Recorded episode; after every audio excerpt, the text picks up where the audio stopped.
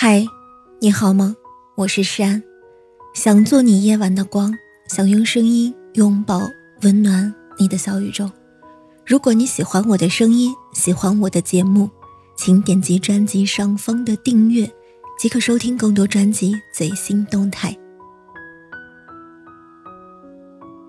前两天在抖音上刷到一个特别毁三观的视频，三个陌生男子因骚扰一对情侣。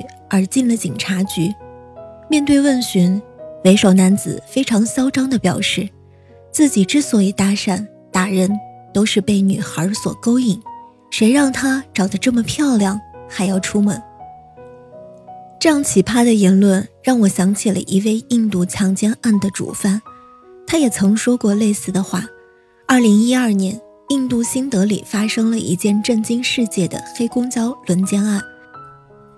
一名二十三岁就读医学系的印度女大学生，在与男友看完电影回家的时候，上了一辆公交车。这其实是一辆不在当班的黑公交，包括司机在内，里面有六个男人。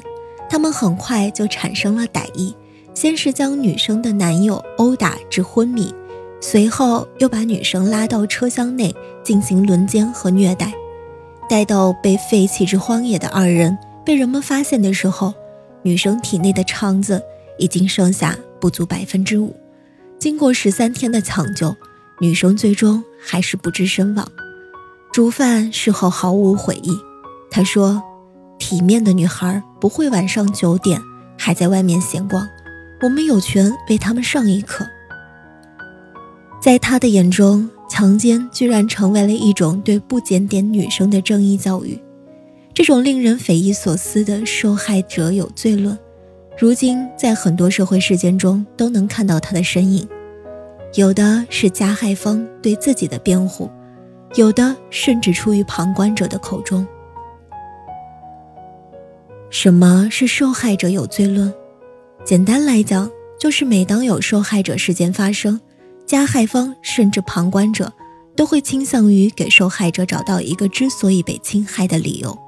因为在部分人的潜意识里，恶性事件并不是随机就会发生的，受害者的言行举止都会被放大，成为推动罪恶产生的诱因。这样的观点源自于我们早已习惯并引以为然的思维模式：苍蝇不叮无缝的蛋，肯定是因为你做了什么事情，所以罪犯才会找到你。而最令受害者崩溃的是，有时。就连他们的亲属也会对他们发出这样的质疑。在最近大热的电视剧《二十不惑》中，罗燕就遇到了这样的事情。她在公交车上被变态骚扰，舍友拍下视频为她解围。视频后来传到网上，结果出现的却全部都是指责罗燕的声音，真给我们女性丢人。网友的重伤。罗燕还能假装不在乎，毕竟只是毫不相识的吃瓜群众。但是后来，当他发现自己的妈妈在给自己买保守的衣服时，他的情绪就再难掩饰得住。在对方看来，罗燕的打扮已然是对变态的一种诱惑。女生在外出时应该穿着保守一点，这才是对自己的自尊、自爱、自我保护。这种看似是在保护女性安全的意见，在现实中已经常见到让很多人都觉得理所当然。但是只有女生知道，这种说法对于她们而言是有多么的不公平。错的明明是那些恶心人的苍蝇，为什么那么多人却喜欢让蛋做出让步？似乎他们才是引发犯罪的原因。这样的逻辑明显是有问题的。因为所有罪恶之所以会发生，难道根本不在于是有罪犯存在吗？除了会将舆论的矛头转向受害者，受害者有罪论最可怕的一点在于，他还会往加害方情有可原的方向延伸。网友们对受害者的每一次指责，都会对加害方的罪过进行间接的开脱，有甚者。加害方还会得到舆论的同情。前段时间，重庆女大学生在酒店被男友杀害的新闻在网上引起热议。二十二岁的被害人白洁，是重庆某大学的一名学生。在校期间，她与男生某某成为男女朋友。后来由于与对方谈恋爱太累，也没有时间学习，于是白洁就做出了在最后一次约会就与某某分手的决定。但她根本想不到，某某不仅不会同意，还会选择以偏激的方式继续他们的爱情。当警方在酒店找到已失踪十几个小时的白洁时，对方早已失去了生命。至于凶手某某，也在房间里面自缢。对于白洁而言，这本是一场无望的灾难，他只是想分个手而已。但是，一些网友对无辜的他不仅没有任何的同情，反而责怪他玩弄男方的感情。或许是自缢的行为具有太强的迷幻性，人们对他们的感情故事自动浮想联翩。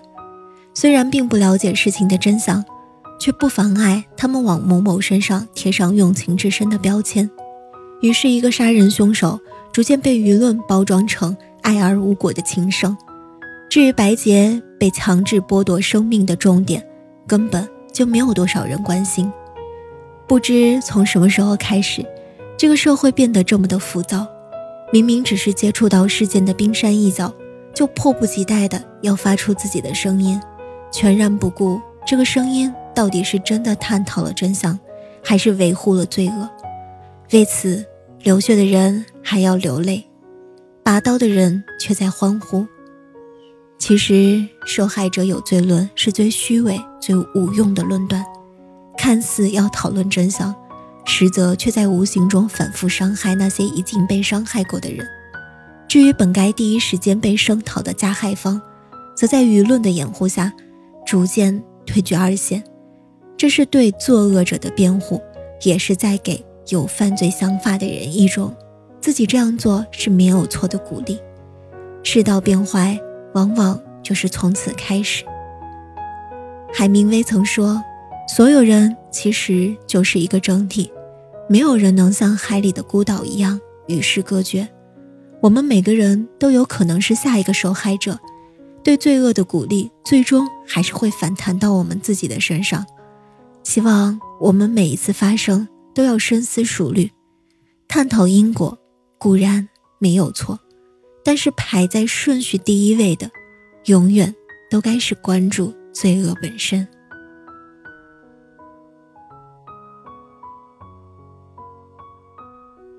亲爱的，祝你晚安，好梦。